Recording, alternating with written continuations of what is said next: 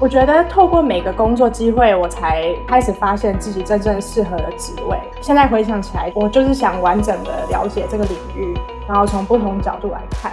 那我觉得这就是所谓的复利效应。因为来到美国后，我才感觉到什么叫做 choose your own adventure，然后你可以 choose your own story。所以其实有时候你可以找找就是自己的专长，然后就是努力的往那个方面去发展。生技来一课的听众，大家好，我是 BTBA 现任工会长邱亮元。一年一度的 BTBA 年会将要在七月八号、九号于波士顿哈佛大学举行。除了 Joe George 还有栗子锅两位 Keynote Speaks 之外，今年两个 Trending Topics 包含第一个多体学的应用。我们将在探讨如何引入新兴的资讯技术，如机器学习及人工智慧，从大量的资料中萃取有用的知识，来辅助药物开发。第二个，健康经济学，我们将从宏观的角度来了解美国药物供应链，探讨各方在药价制定上扮演的角色，并讨论政策以及科技发展对于制药业走向以及药价制定的影响。另外两个 panel discussion，我们将会讨论。当红的细胞与基因治疗，从细胞与基因治疗的 R&D 制成分析开发，再到法规科学，带领大家了解药厂的基本运作以外，还能探讨细胞与基因治疗的挑战与前景。最后一个 panel，我们将会讨论生计投资职涯发展，了解除了科学家以外的生涯发展机会。最后，我们将在七月八号的午餐会，有着量身定做的职涯午餐讨论会，邀请不同背景的前辈来讨论学界或业界如何培养自己的软实力，在不同的阶段让自己的职涯更上一层楼。更多详情请见 btbatw.org 或关注我们 Facebook 粉丝页。期待在波士顿的夏天与你相见。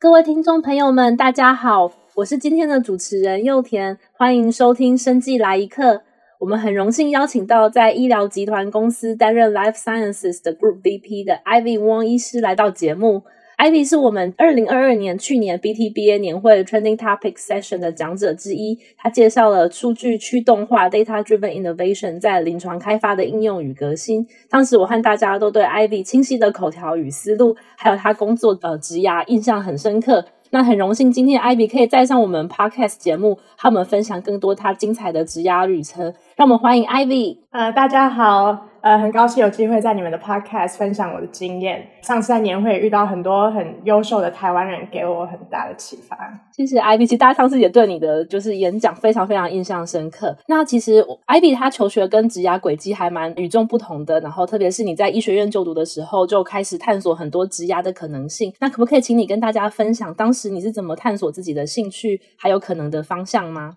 在在台北医学院的那七年，就让我有很充裕的时间来探索。其实一开始就是先做了一个决定，大概在大四的时候决定毕业后要离开临床。我觉得离开临床是最难的决定，就一开始我也是非常的挣扎。不过因为我想说想要减少后悔的可能性，呃，这个决定最终变成一个蛮容易的决定的。就是我开始重新思考我每天的目标，还有。就是我会花暑假的时间，还有下课的时间去探索各种机会。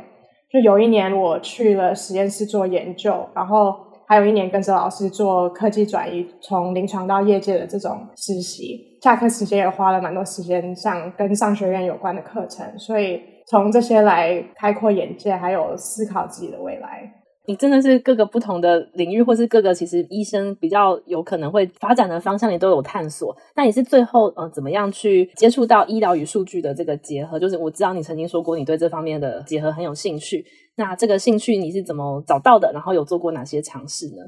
嗯，我觉得那时候一开始其实没有很多资讯，然后也没有那么多医师会走非临床的路线。所以我一开始是在 LinkedIn 开始搜寻各种不走临床的 MD 的 profile，然后很快就把这些 career path 大概归类成就是往研究路线啊，或者是去药厂或走公卫的，还有去顾问公司当顾问的各种 career path。那可是我那时候就一直觉得要找出自己的一条路，因为我现在想就是。呃，我们总是在向上看。我们有上学的时候会看老师啊，在医院也是看学长学姐们，还有其他主治医师。可是我觉得我们都一直在看其他成功的人或者是我们想要达到的位置的人学习，这是蛮有建设性的。可是没有参考到你自己的强项，或者是你自己想要走的路，所以那时候就专注于怎么通过非常多的 noise 找到最好的信息。你这边提的还蛮好，就是我们可能会先从我们身边的人去看我们可以做的方向，但是这些人不一定非常的符合我们的优势，或者是我们最想要做的事情。可以让大家学习的就是，你也不只是看身旁的人，就是你会上了 LinkedIn，然后去看这个世界上有很多不同的、更多元的面向。然后我觉得这个是也是大家可以跟你学习的地方。你那时候是不是有做过台湾健保资料库的分析？可以请你跟我们多分享这一段经验吗？对，大概大五的时候，在医院的时候，有机会跟一位心脏科医师做台湾健保资料库的分析。那时候就是跟着那位主治医师，还有他的分析师团队一起去做数据分析。就是有一天，就是下课后，我就去找老师，然后讨论我对大数据分析的这个兴趣。然后刚好他也是在做这方面的研究，所以其实也是蛮刚好的。从那一年开始，我就想要应用医学知识还有大数据分析来帮助病人。刚好美国也有非常非常多新创公司在往这方面发展，所以我就决定要来美国读研究所，然后并找这方面的工作。就读研究所的时候，我也是特别选了大数据分析的 Masters 来加强这个部分，因为我觉得可以结合这两个领域是一个 interesting 的 career path。这个部分听起来是你后面职涯发展一个很好的 foundation。那我们会在后面请你讲更多。就是 Ivy，你在念医学院的时候，其实你就有发现自己的兴趣可能是在临床之外，但是这其实要放弃医学院的这个七年的投资，其实也不是一件非常容易的事情。你是怎么样去思考这个决定，调整你的这个心情？我觉得医学院的好处就是你可以很清楚的看到十年或二十年后的未来。那大四跟大五的时候，比较接近临床的时候，我就发现其实呃，我对临床工作没有很大的兴趣。那那个时候我就想说，那有什么其他的 career path 这样子？有一个选择就是可以来美国当呃 resident，就是考 USMLE，然后 match。那第二个那时候也有想说要去新加坡当医生，然后第三个就是来美国读研究所，然后重新来，然后转换跑道这样子。就是因为我已经知道我自己对临床没有兴趣，就是第一跟第二个选择我就没有很认真的考虑，然后就开始想就是怎么准备来美国读研究所这个过程。我觉得可能因为我没有当住院医师，大七毕业后的时候，其实 I had nothing to lose 这样子的一个心态，然后就直接来美国了。还没有经过那个临床的训练，其实说实话，在医学的这一块会有一些了解，但是不算说就是你是某一个专科的医师，但所以其实要去做一个转换，还算是比较容易的。对。只是说那个心态的调整，就是也许就是医学的这一块，你花了前面的时间。那对于后续的话，你还是后续如果想要在，尤其是美国发展一个又是一个新的国家，那就要再去找自己新的一个专长。我觉得有一个就是 sunk cost fallacy，就是还蛮多人觉得我花了七年，或者是我已经花了很多很多时间往这方面做很大的投资。可是我现在回想，我在美国的时间已经比在台湾读医学院时间长了。那现在回想起来，其实我觉得。就是这还是对的决定，然后当然这也是有一点点 bias，所以这只是我自己的经验这样子。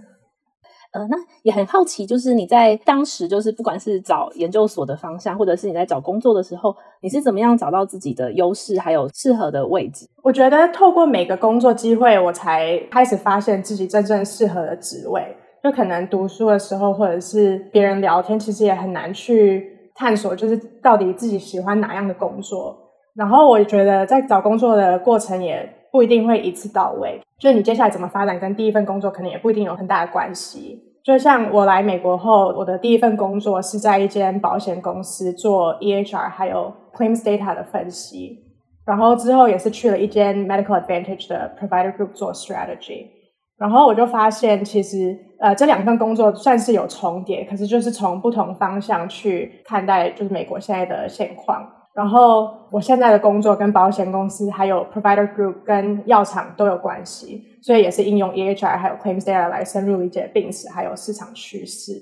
那我觉得现在回想起来，我就是想完整的了解这个领域，然后从不同角度来看。那我觉得这就是所谓的复利效应，因为来到美国后，我才感觉到什么叫做 choose your own adventure，然后你可以 choose your own story。所以其实有时候你可以找找就是自己的专长，然后就是努力的往那个方面去发展。艾比会常常去反思自己的经历，然后还有就是你的优势在哪里，然后去拼一个自己适合的故事，然后找到更适合你的位置。还有另外一个也想要艾比多讲讲的，就是 MD 换到一个新的国家，你就没有办法职业，但是你可能要换一个新的领域的时候，可能一开始你的学历会造成一些找工作上面的比较困难的点，比如说大家会觉得你 overqualifying。那可不可以请你跟我们分享一下这个部分，你是怎么去克服的？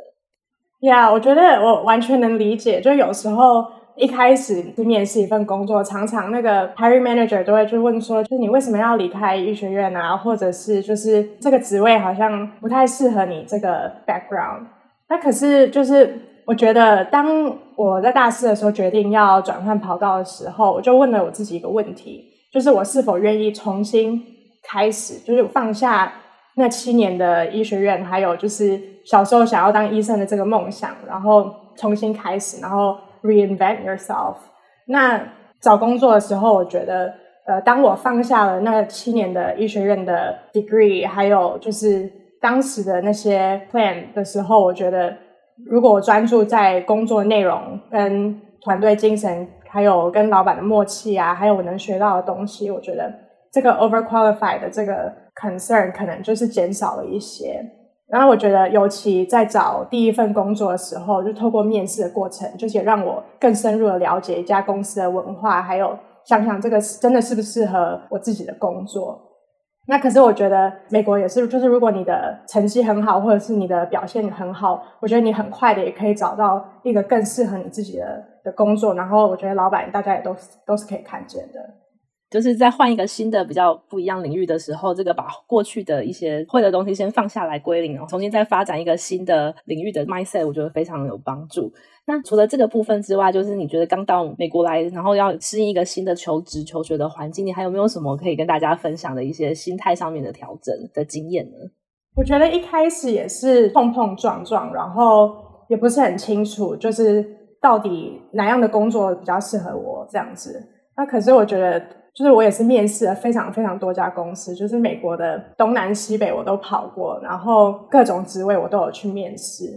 那我觉得就是当然也是有很多的打击，可是最终我觉得就是一个 process。可是我觉得第一份工作的出发点就是以学习为目标，所以其实我没有觉得我自己 overqualified 这个问题。应该是说，我觉得在找工作的时候，可能就是有两个问题。第一个问题就是我们的学历跟大家很不一样，然后第二个就是有身份的问题，要怎么留在美国。那第一个问题就是我们的 MD 可能对于一个 job description 就是非常的不符合。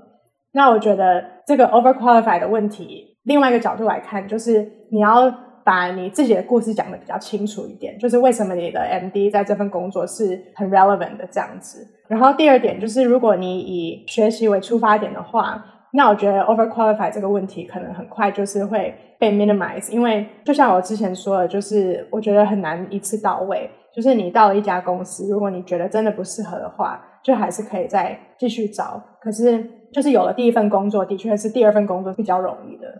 了解，所以其实就是，也许一开始会比较困难一点点，但是要找到一个自己的一个故事，然后怎样把自己的会的东西，然后自己的经验去讲好成一个很完整的故事。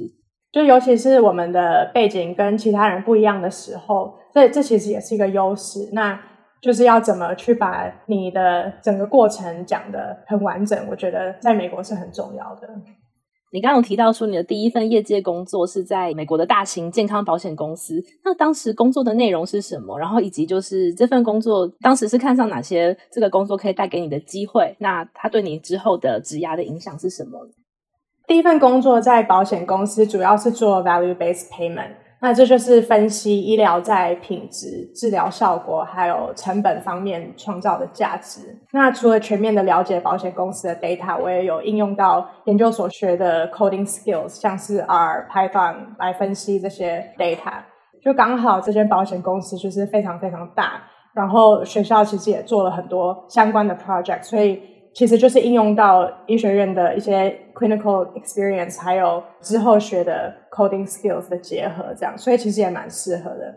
那当时在那个保险公司，呃，的确就是看一个病人的电子病历，还有他们的 claims data，你就可以很完整的了解他们的病史，还有 trajectory。那在保险公司的时候，我们做了一个 project，主要是怎么减少病人的负担，所以我们就是比较大力的推广物理治疗，然后减少一些脊椎手术这样子。那这是一个非常缓慢的过程，可是也是透过了非常多的分析来 support 这个 initiative。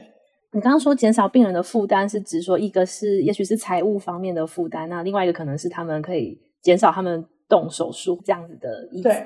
对，嗯，就说是一个群体的角度去看，说，哎，可能哪一些因素是保护的因子，哪些是 risk factor，是比较偏这样子的，对，嗯，方向的，嗯，对，了解了解。保险公司的 data 其实非常的完整、干净，所以就是帮我打了一个很好的 foundation。那后来，Ivy 从保险公司离开，然后到了另外一家 Provider Group，它是一间健康医疗服务的集团。那可以请你多跟我们分享一下你在那份工作做的内容吗？我的第二份工作是在一间 Medicare Advantage 的 Provider Group 做 Strategy。那 Medicare Advantage 在美国就是一个六十五岁以上的 Plan。那在这份工作其实跟我第一份工作还蛮类似的，就是用这个 EHR data 加 Claims data 去分析这个诊所的病人的 severity，还有怎么去控制他们的 trajectory。那我们比较常见的就是 CKD，还有怎么去调整他们的 treatment plan，这样子用一个比较 data driven 的 approach 去治疗这些病人。那这个 data 就是你刚刚提到是治疗慢性肾脏病，就 CKD。那这个资料是提供给医院方他们去调整他们给病人的治疗。对，像我们就会去做这些分析，然后看这些医生分享这样子。嗯，了解。所以其实它是跟比较的合作的方式，直接的 care provider 就是像医生啊、临床的工作人员。对，然后也是用类似的 data，可是这个职位就是比较。偏向报告，然后有有一点 consulting 的性质，然后我就觉得其实这些是非常 transferable 的，就是你有一些 analytical skills，然后你有办法传达呃主要的 insights，然后 report 给创办人，所以我觉得学习就加速了蛮多。然后我觉得我第二份工作就是因为跟创办人非常紧密的相处，那那个时候就看得很广。然后每天做了很多报告这样子，然后就是也是学一些一些 soft skills，然后怎么 manage up 跟 manage down 这样子，也是很扎实的学习。感觉在你的第二份工作的时候，可以跟创办人就是直接跟他工作，应该也会让你学到更多比较 higher level 的人他们的思考跟处事。我觉得在大公司他们做的事情可能范围比较大一点，然后可在小公司好处就是你做的每一件事情就是。impact 也比较大一点，然后可以直接跟 leadership 学习，我觉得也是一个就是在小公司的好处。有没有什么就是你那时候跟创办人学习到的东西，到现在你都觉得很受用？我觉得一个就是 propensity towards action，就是在小公司的时候，你可以很快的解决问题，然后我觉得 execution 也蛮重要的，就是你可以把每一个 project 很顺利的完成。然后我觉得在小公司。这种 mindset 就是你可以调整你的 strategy 是很重要的，所以在我现在的公司，我觉得也还是一直用这种 mindset 来看待每一件事情。就说像可行性，然后我们要怎么去执行我们要做的事情，去达到目标的这些过程。对。嗯，那我觉得你做过你的第一份跟第二份工作，一一边是 provider，然后另外一一方面是 payer。你觉得这两个虽然都是做分析，那你可以跟我们简单的就是分享一下，就是这两方你你学到了什么，比方说他们的视角有什么不同？我觉得在 payer group 跟 provider group 我学到的东西就是医疗是非常非常的复杂，然后这个 system 很 broken。所以其实也是为什么我会想要去我现在的公司，因为。其实我觉得，当你是一个保险公司，或者是你是一个 provider group，你都会有你自己的 incentive。这不一定是对病人最好的。我觉得现在就是从一个呃第三者的眼光，就是我可以理解呃比较全面的保险公司还有 provider group 的 data 来分析这个状况。所以我主要学到的就是医疗非常复杂。然后你从两边做起来，你都有不一样的，就是你可以。比较深入了解每一方，你刚刚提到就是 incentives 不一样，然后但是其实听起来你是对于病人的怎么样去促进病人的健康，这个是你最大最想要做的事情。对，我觉得像是保险公司可能会看的就是一个 procedure 啊，或者是 outcome，他们这个 economic impact，然后在 provider group 的那方面，我觉得也蛮多事情是他们不能控制的，所以我觉得两方面其实都还蛮困难。我们其实也蛮好奇，就是你待过了 provider group，然后跟 payer group 之后，你加入了现在的服务的医疗科技公司。那当时公司还是 A 轮融资的新创公司，你是怎么看到这家公司？你是看上哪些部分？然后为什么会做这个选择去加入他们？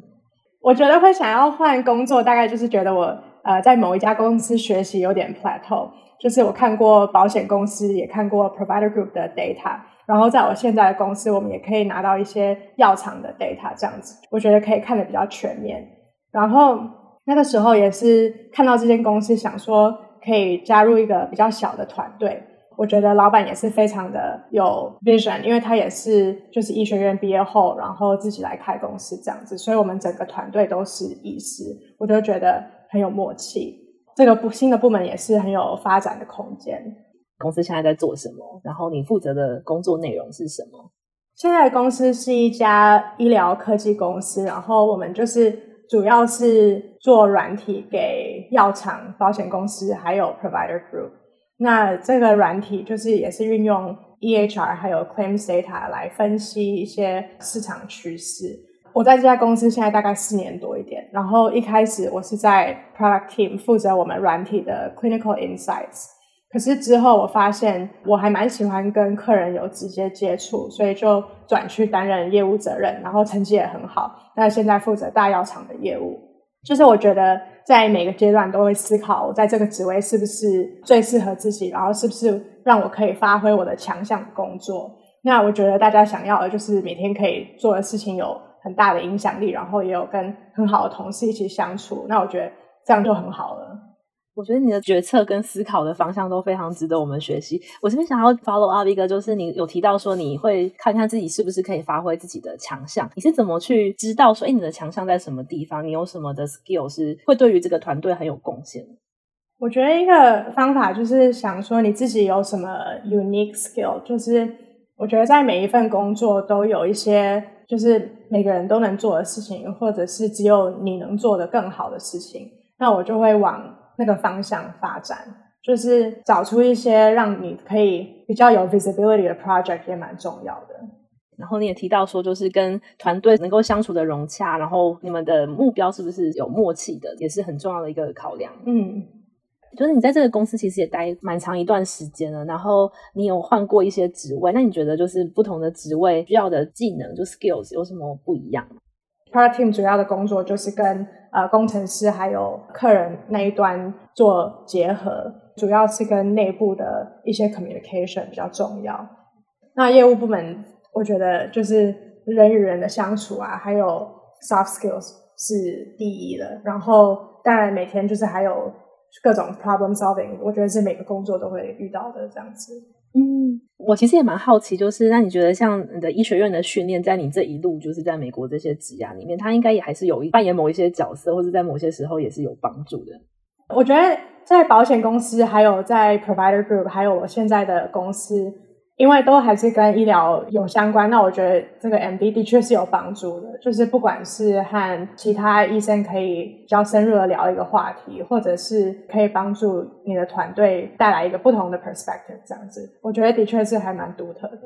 嗯，那就是要自己去发现，说哪些时候它是一个会对你有加分的时刻。其实我觉得听 Ivy 这一路的职涯历程啊，虽然很难完全复制你走过的路，但觉得就是你探索适合的出路，然后抓到产业的大方向，然后过程当中你的心理的调试是可以给观众很多启发的部分。然后想要针对这三个大面向跟你做更多的讨论。第一个蛮好奇的就是你是怎么样去找到适合自己的道路？有一点就是可以找到导师或者是一个 mentor。可能是老板啊，或者是朋友，在我职场上是蛮重要的加速器。就是我觉得在学习上很重要的一点，就是要以符合你自己的方式啊，融合其他人的经验，然后找到最适合自己的 career path。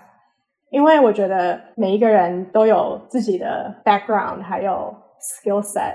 那其他人的经验不一定可以应用在你的身上，所以我觉得找到一些可以影响你的人生的人。啊、也蛮重要的。然后第二点就是，我觉得市场趋势也蛮重要。就是世界上发展速度越来越快，那我认为就是需要关注正在发生的事情，还有未来可能发生的事情，或者是就是 follow the puck，就是才能随时准备做出最适当的反应，还有调整，就是可以准备好自己也是很好的。最后就是信心，还有 self reliance，就是我觉得要采取行动的人才可以调整的比较快。那当你有一个初稿的时候，你就可以很快的修正，然后避免就是一个 decision paralysis 这样子。就是这个这些都这三个大面向都是我很值得我们再多多深入了解的部分。那你刚刚有提到说，就是要去关注世界上正在发生的事情。那因为你其实我觉得，其实你在选择你职涯的时候，都没有只是依照自己的兴趣去做选择，是同时也会考虑当时的产业啊，然后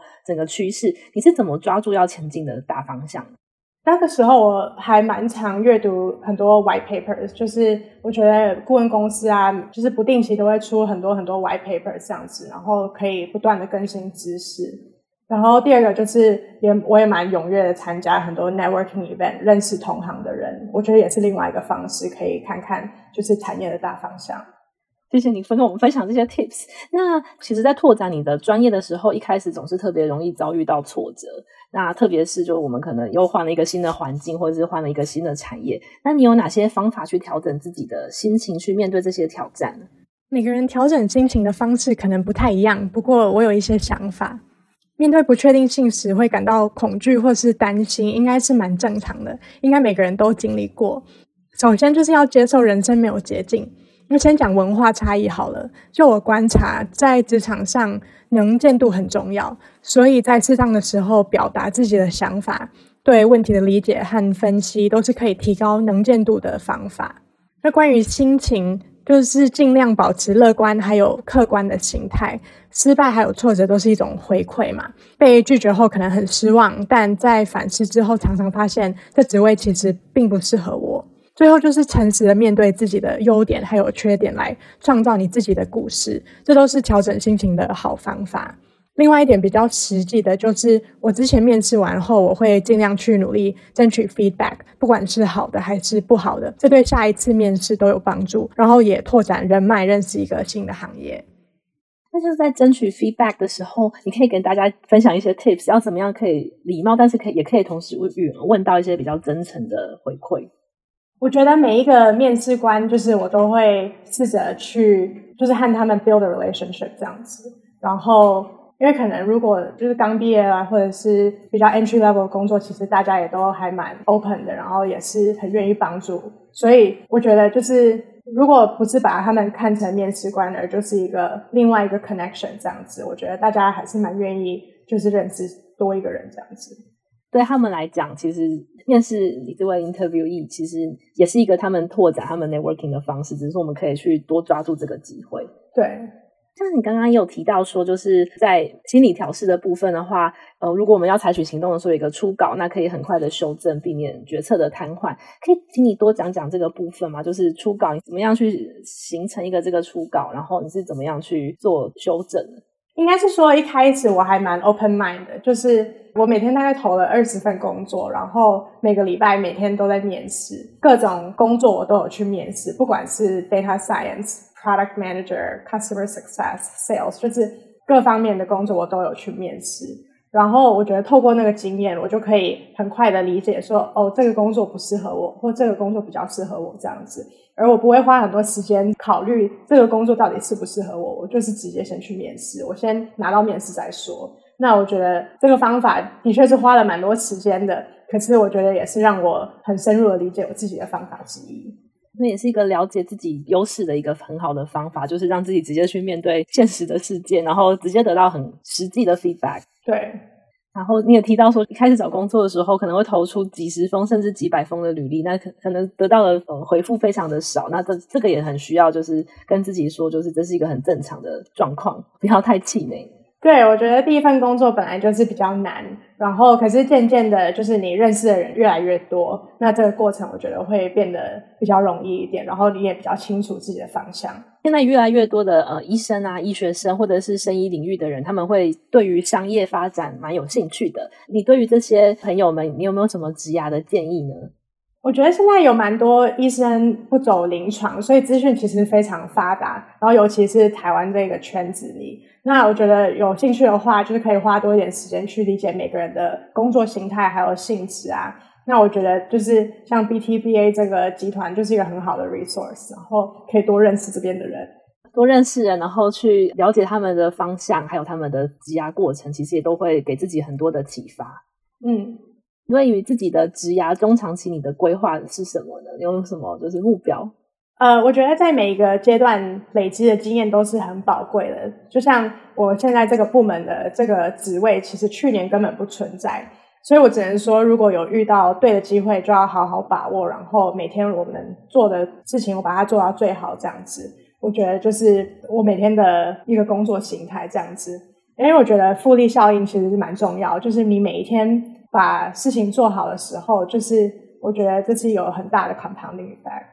那 Ivy，你有最后要跟大家观众朋友们讲的话吗？就是有任何问题都可以联络我。我觉得我在 LinkedIn 上或者是 Facebook 都还蛮 responsive 的，就是我也蛮愿意跟大家分享，或者是听听每个人的想法这样子。哎呀，谢谢 Ivy，就是 Ivy 的 LinkedIn 有贴在那 Podcast 的页面下面，然后大家可以去上面看 Ivy 的 LinkedIn profile，然后如果有问题的话可以直接联络他。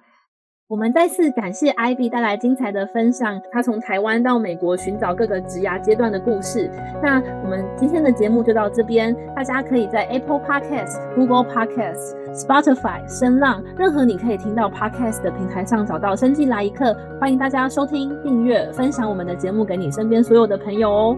请大家在 Apple Podcast 跟 Spotify 给我们五星的评价，也可以在 Apple Podcast 留言跟我们分享你们的想法或是之后想要听的主题。那如果大家有特别想了解的生技职涯相关内容，也都欢迎联络我们或传讯息到 BTBA 的脸书小编，我们都会收到每一个大家提出的建议和鼓励哦。谢谢大家的收听，我们下次见喽，拜拜。